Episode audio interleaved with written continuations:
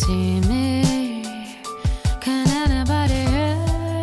Hey guys, welcome back！欢迎回到我们的英语口语美养成，我是姚老师。今天的话呢，我们来学习这样一句台词，来自于《Desperate Housewives》Season One Episode One《绝望的主妇》。相信很多同学呢都喜欢这部美剧。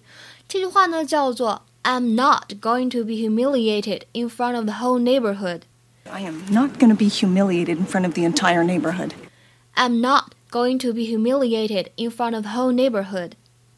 Am not going to be humiliated in front of the whole neighborhood.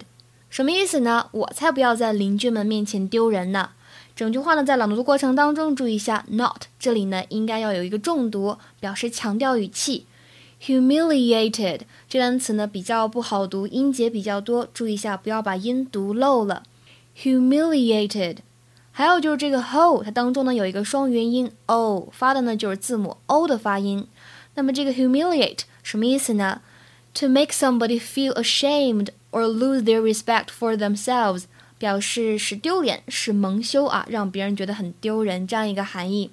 英语当中呢也经常会见到它的被动的形式。be humiliated, be humiliated，表示被羞辱、感到丢人。那么名词的话呢，我们会想到 humiliation, humiliation。英语当中这个短语 in front of 表示在什么什么之前，这个大家应该就都会了。我们今天的话呢，尝试完成下面这个句子的翻译，并留言在文章的末尾。How could you humiliate me by questioning my judgment in front of everyone like that? How could you humiliate me by questioning my judgment in front of everyone like that? How could you humiliate me by questioning my judgment in front of everyone like that?